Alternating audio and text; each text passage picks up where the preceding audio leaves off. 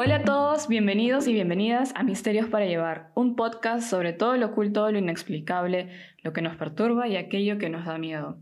Para los que me escuchan por primera vez, mi nombre es Daniela Jiménez, soy de Perú, tengo 26 y vivo desde hace un tiempo en Alemania.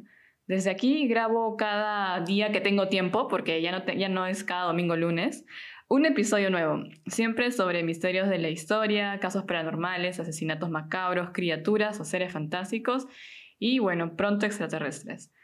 Este episodio lo haré en compañía de una personita muy especial, es una mujer limeña, aunque con raíces arequipeñas, comunicadora audiovisual a quien le encanta el dulce, en especial los Smarties o las lentejitas.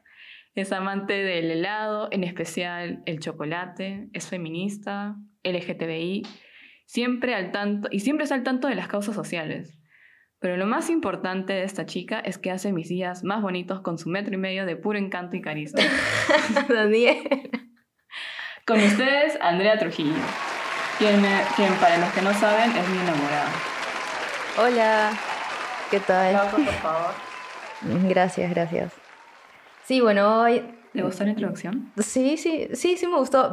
La verdad, yo no sabía eh, cómo iba a ser la introducción. Solo estoy aquí de invitada. La introducción siempre es una, una sorpresa para mis invitados o invitadas o invitades.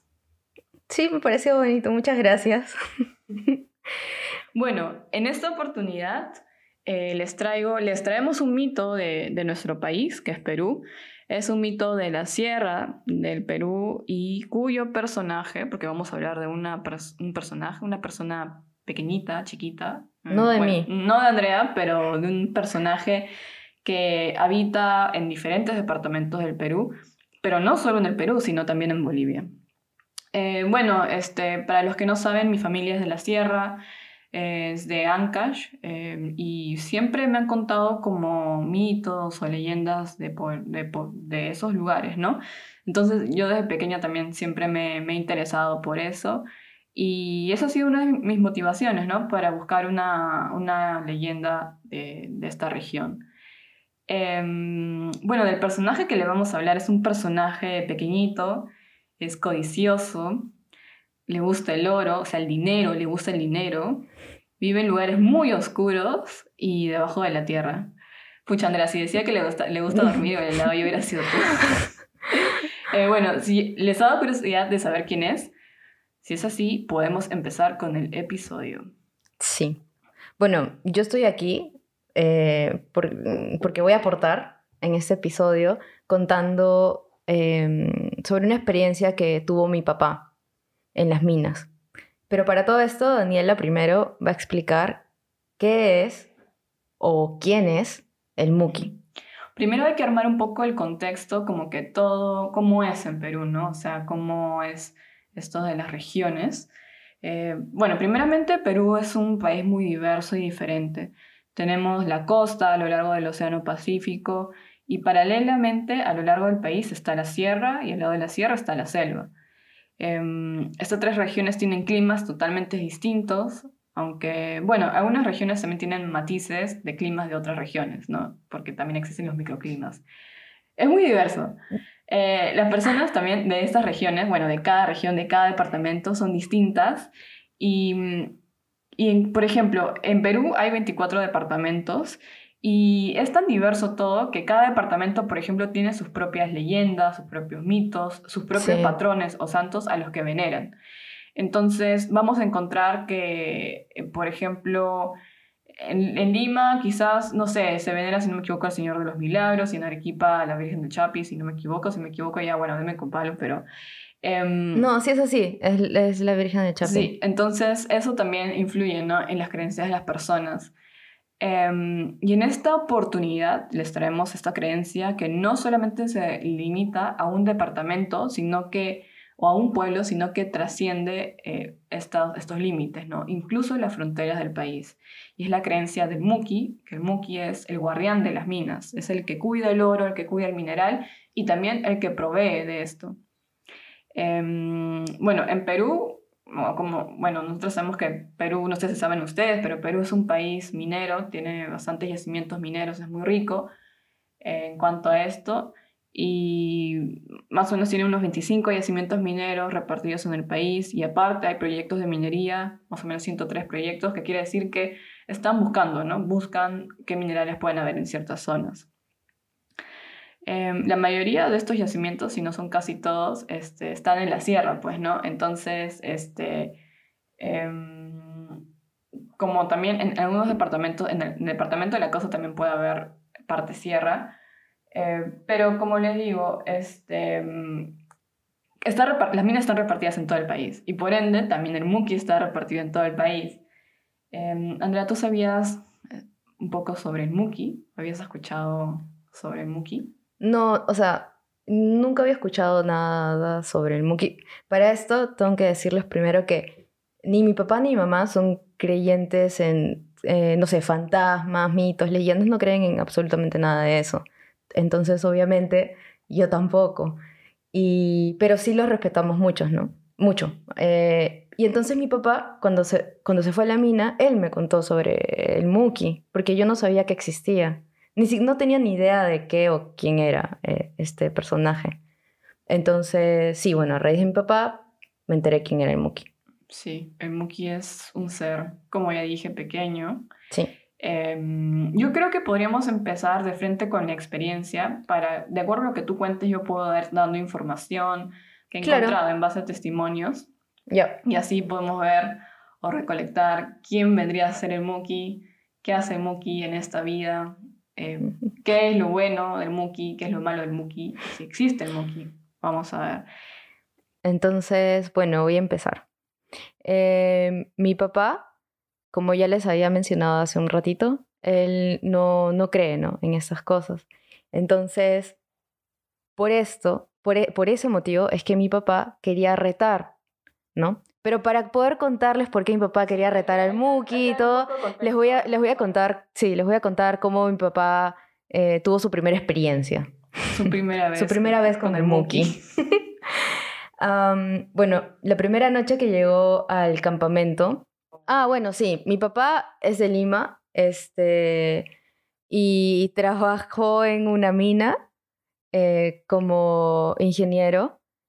Y este, sí, bueno, nada más. Y entonces en uno de sus, de viajes, eh, eh, bueno, en uno de sus trabajos que tuvo en, las minas, tuvo una experiencia. ¿no? Bueno, no ha sido solamente una, le han pasado varias cosas, ¿no? Que él hasta ahora no sabe verdaderamente si han sido fantasmas, mukis o, u otras cosas. Entonces, eh, sí, bueno. Mi papá fue de Lima eh, a, una provincia que la verdad es que no me acuerdo cuál fue. Y la primera noche que mi papá llegó a esta mina, él no pudo dormir y me contó de que escuchaba como eh, ruidos, mm, golpes fuertes en las paredes, eh, como si personas estuviesen martillando en la madrugada. Y, y como mi papá no cree, entonces él dijo, ay, deben ser estos... Dónde, dónde los escuchado? O sea, ¿era en, su oficina? Sí, mi papá estaba en su cuarto, disculpen. Y mi papá estaba en su cuarto, ¿no? Cuando ya llegó, para, llegó al campamento, eh, se alistó, todo, se fue a dormir. Y, cuando, y en las minas, no sé si ustedes saben que eh, los trabajadores se acuestan súper temprano, bueno, se acuestan a las 10 de la noche y porque se levantan a las 4 o 5 de la mañana para empezar a trabajar, ¿no? Entonces, eh, mi papá estaba en su cuarto, ya estaba en su cama, ya estaba todo tapadito y en eso empezó a escuchar ruidos, como golpeaban las paredes, eh, como si jalaran cosas, como si estuviesen martillando, ¿no? Y entonces mi papá dijo, pero ¿quién será? Deben ser estos... este... está tocando la puerta. Sí, entonces mi papá se paró, ¿no? Y abrió la puerta y no vio a nadie. Entonces mi papá simplemente dijo, ay, me están molestando seguro. Como, no sé. Ah, como que era el nuevo, o sea. Sí, o de repente viene de Lima y lo quieren asustar o algo por el estilo, ¿no? Entonces mi papá simplemente cerró la puerta y se fue a dormir. Y cuando se va a la cama, se tapa otra vez y otra vez empieza a escuchar los golpes, pero ya no estaban tan lejos, sino lo sentía en su puerta. O sea, todos los golpes de las, todas las paredes, todo lo sentía en su puerta y lo sentía súper cerca.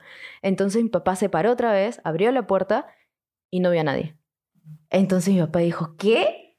Son esos momentos que tú dices, o sea, que yo pienso que estás tan cansado quizás que prefieres simplemente no hacer caso e irte a dormir, ¿no? O sea, porque es que yo no, no, sabría qué hacer en ese, en ese caso, si asustarme verdaderamente o, o, o qué, porque ¿a quién llamas? Pues, ¿no? Mm, sí, es cierto, creo que yo me taparía hasta la cabeza. Y, Eso me da más miedo, por ejemplo. Y no, simplemente me taparía y, y ya. Y ya, bueno, así es mi momento. Y ya, y me duermo. bueno, ¿qué pasó cuando salió de, de, su cuarto? Bueno, sí, no vio a nadie y entonces esa fue la segunda vez, ¿no? Y se regresó a su cama. Y dijo, ah, ya voy a dormir, me están molestando seguro. Ya se durmió y, y pensó, ¿no? Ya mañana les voy a decir, ¿no?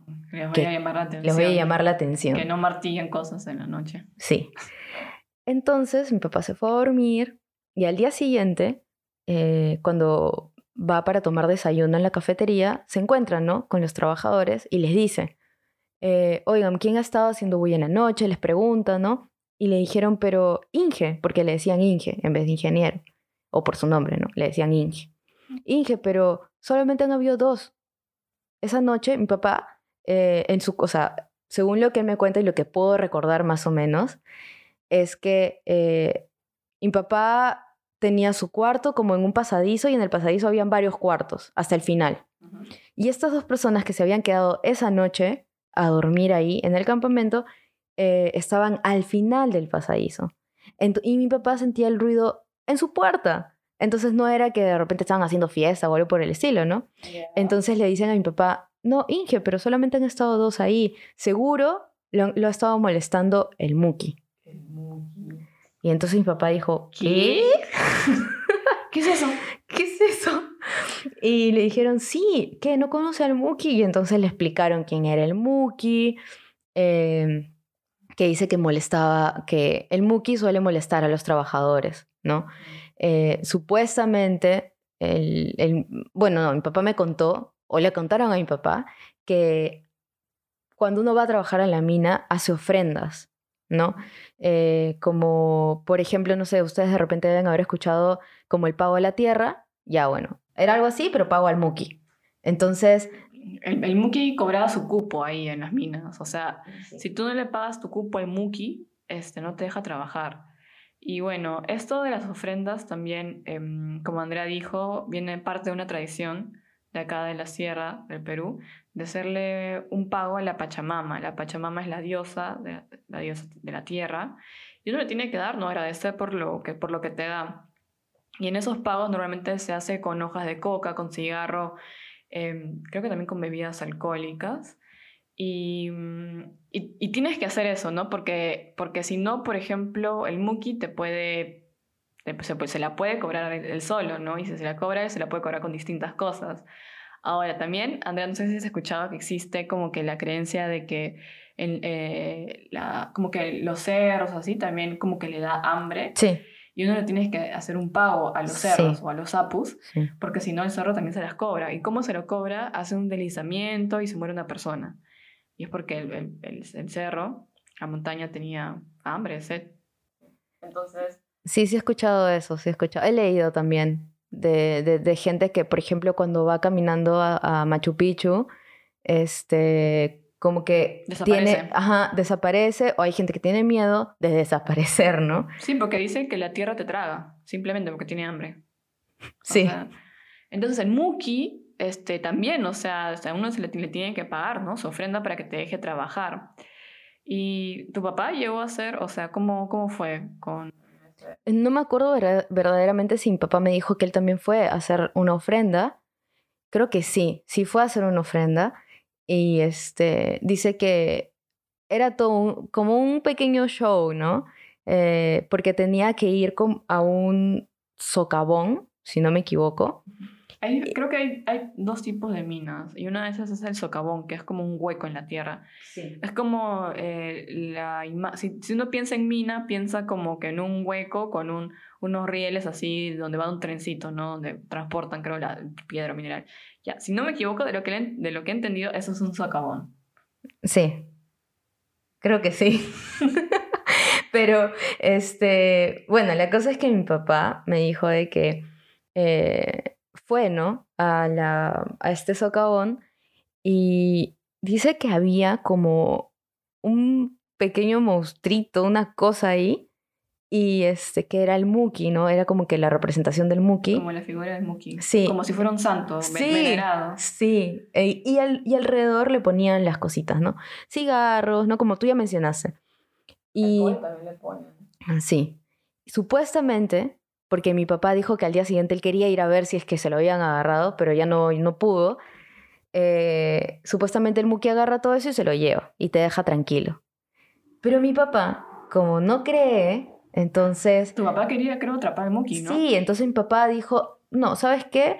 Muy aparte de trabajar acá, también tengo que hacer otra cosa, voy a atrapar al Muki. Voy a aprovechar de pasada, atrapo al Muki y quizás este me da ahí un poco, un poco de oro. Sí, Porque también existe, bueno, es parte de esa creencia del Muki, que si tú agarras al Muki, el Muki te va a dar oro.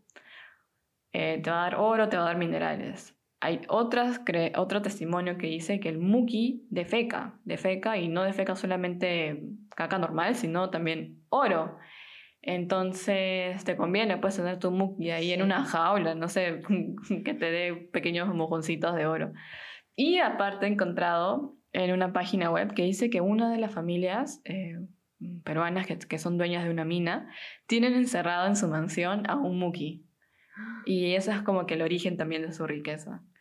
Entonces tu papá, yo creo que de pronto tu papá también sabía esas cosas o le habían contado. sí. Y por eso le dijeron como que, ah, si atrapa al Muki seguramente le va a dar algo.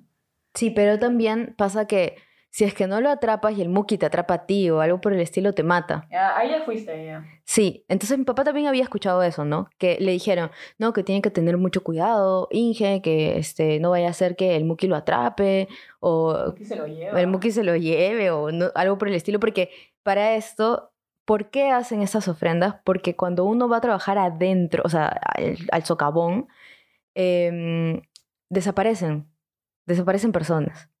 Sí. Y uno no sabe qué pasa. Y entonces todos dicen de que es el Muki que se los ha llevado. Claro. Entonces mi papá me dijo eh, que cuando él entraba al socavón para trabajar, él se ve todo súper oscuro. Él me mandó una foto donde había un carro que estaba iluminando un lado, pero cuando volteabas, o sea, eh, no sé, para el lado izquierdo, en el lado derecho estaba el carro, del lado izquierdo, volteabas para el lado izquierdo y no veías, veías absolutamente nada, todo estaba súper oscuro.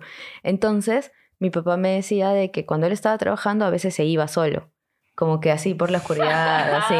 Para agarrar a su Muki. Sí, entonces él decía, a veces me iba solo, ¿no? Así como paseando, ¿no? Pero a veces como ya no, no se puede, no veía nada, no veía ningún Muki, entonces ya regresaba otra vez a Creo que se trabajar. lo llamaba, ¿no? Ah, sí, también, también me contó que lo llamaba, todo, pero no, nunca, eh, en el socavón nunca lo vio. Qué. Entonces, eh, dice que un día también, otro día, había como, iban a comer, creo, en la noche, no sé, comieron, toda la gente se fue a dormir y mi papá salió otra vez a buscar al Muki. Entonces salió de su cuarto, se fue al, al, em, sí, bueno, afuera. y, y empezó, ah, y sacó su linterna y empezó como que a alumbrar para ver dónde estaba el Muki. Y empezó a llamarlo. Y nunca apareció. Ese día tampoco apareció.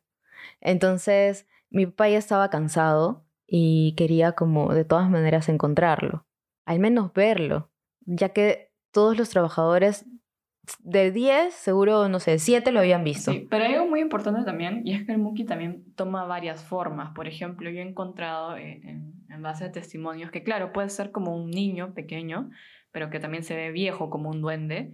Puede tener ojos rojos, puede tener cuernos, incluso se puede llegar a como disfrazar de un minero común y corriente, que ni siquiera te da indicio que puede ser el Muki, o sea, toma varias formas. Y, y yo creo que, es que no sé si también esas formas varían en, en cuanto a si son de diferentes regiones, pues no sé, un Muki del, del norte, de la Sierra del Norte, no va a ser un- igual a un Muki de la Sierra del Sur, o sea, es, es bien como curioso, ¿no? Sí, es bien interesante. Es bien interesante. Y también la imagen como que del Muki es, es ambigua porque a la vez es como un ser malo, que, porque es malo, ¿no? Porque también causa se dice que causa muertes o quiere algo a cambio, ¿no? Para dejarte en paz. Pero supuestamente también es depende de cómo sea la persona. Ajá, exacto, depende de cómo sea la persona, porque si tú eres una persona, por ejemplo, desleal, codiciosa, avara, el muki te, te, te puede hacer daño. Pero si eres una persona buena, si eres una persona leal, eh, generosa, el muki te da dinero. Entonces es como un poco también como que el Muki castiga a los malos, ¿no? Entonces el Muki es bueno. Más o menos algo así como la imagen del, del demonio, ¿no? De Satán, que, que es malo, pero castiga a las personas malas. Entonces... No lo había visto, no lo había visto de esa manera. Eh, sí, sí o sea, es, qué, qué es, bueno. lo, que, es lo, que uno, lo que algunos dicen, ¿no? Entonces Muki es como malo, pero castiga a las personas malas. O sea, se podría decir que quizás es justo. Sí. Pero también el muki te puede causar enfermedades. El muki te puede dar algo que se llama como el muki waira, que es el viento del muki. Waira es, el, es viento en quechua. Entonces, si te da el muki waira, te puede, primeramente que te dan como que creo que escalofríos, mmm, te sientes mal y te salen como, como, como unas ronchas como rojas en todo el cuerpo, como si fuera varicela. Y eso es algo que le puede, le puede causar y que muchos mineros dicen que les ha dado el mukiwaira. Ahora, yo pienso que quizás esto puede tener su origen en que algunos minerales o quizás algunas alergias que pueden causar, causar lo que haya debajo de la tierra, ¿no? Uh -huh. De pronto hay explicación, si lo queremos ver por ahí, pero si no lo queremos ver por ahí, podríamos decir que, o sea, el muki también te puede dar varicela. el mukiwaira. Me parece eso muy interesante. Y sobre todo la manera en cómo lo has visto, no, no me había dado cuenta de eso. Eh, bueno, a las finales, para seguir contando un poco, a las finales mi papá nunca vio al Muki. Eh, se quedó con las ganas de verlo. Bueno, me ha dicho de que si vuelve a trabajar en la mina, en alguna mina minera, eh, va a intentar buscarlo. Para, porque para, no... como, como material para este humilde podcast. Exacto. Además, él dice que no puede creer que tanta gente ¿no? Han tenido experiencias con ese Muki. Exacto. Y, eso, eso, también es algo como que lo que tú dices. No es que sean unas personas así nomás contaditas con la mano. Que dicen, ah, Exacto. Son varias personas. Sí, y no, y como dice mi papá, o sea, y son personas de diferentes lugares, ¿no? Eh, él me contó una otra experiencia que no es de él, sino es de otra persona, eh, de una colega que dice que estaba en su cuarto. Al parecer todo esto pasa cuando las personas están en su cuarto. Sí, la verdad, Nicky ahí no respeta la privacidad de las personas, creo. Sí. Dice que esa persona estaba en su cuarto, ¿no? Era una mujer. Eh, estaba en su cuarto, durmiendo, ¿no? Para esto, por suerte, habían personas durmiendo cerca, ¿no? Como ya les había comentado, que es como si fuese un pasillo. Como donde pabellones, hay... como sí. un hospedaje, ¿no? Como sí. si fuera un hotel. Sí. Un y entonces esta persona no era la única durmiendo esa noche ahí.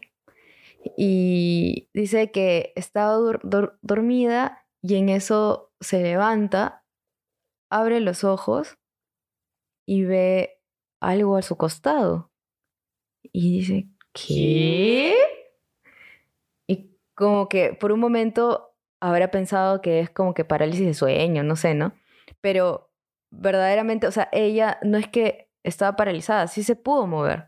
Como que agarró, para saber qué persona era la, la, la que estaba a su costado, agarró a, la, a, a, esta persona que estaba ahí. Pero era pequeñita, creo. ¿no? Sí, y entonces cuando la agarró dice que vio verdaderamente que no era una persona Ay, y empezó a gritar. Pero lo, tenía, lo seguía teniendo Sí, lo seguía teniendo agarrado de, de la muñeca mientras que gritaba, porque quería que la gente veía, viera, ¿no? ¿Qué, qué, es lo, eh, qué es lo que estaba pasando? Y entonces dice que entraron y cuando prendieron la luz y le dijeron, ¿qué pasa? Y ella estaba todavía con la mano, ¿no? Eh, agarra, como si estuviese agarrando la muñeca de la otra persona. Y en eso ella dice, no, es que acá esta persona. Y en eso la gente que había entrado al cuarto le dicen, ¿cuál? No hay nadie. Y ella como que voltea y se da cuenta de que no había nadie. Y entonces ella contó, no, es que ahí había una persona como medio pequeñita que me estaba mirando y yo, yo la agarré, yo la, he agarrado, pero no sé qué pasó. Y ella no sabe cómo, no sabe qué es lo que ha pasado, no, sabe, no entiende cómo, eh, este, que ellos piensan que es el Muki, que este Muki se escapó simplemente. Pero para todo, para que entiendan un poco, eh, el Muki también mm, suele como acosar a las mujeres. Ah, sí, esa es información que también hemos encontrado. Y es que el Muki, bueno, el Muki tiene muchas formas, ¿no? Como ya les dije. Y una de esas formas también es que tiene un miembro viril muy grande. O sea, el Muki tiene, tiene una especie de presión. ¿Por qué, Andrea? Porque tiene un penón. Exacto. Entonces es tan grande que se lo enrolla. Se lo enrolla y justamente por eso también recomiendan que las mujeres no entren a la mina. Y bueno, yo creo, por ejemplo, ahí te da un indicio que yo creo que es una construcción de las personas, porque nuestra sociedad es, es machista y existe mucha violencia en la mujer.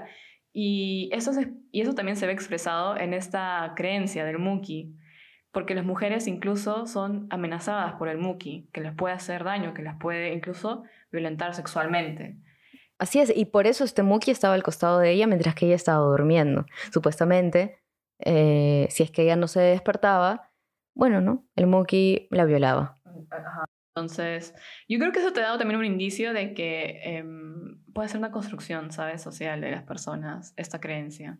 Sí, o sea, ¿por qué el Muki violaría a la mujer? Y no al hombre. A los hombres también. Claro, o sea, ¿por qué no los dos?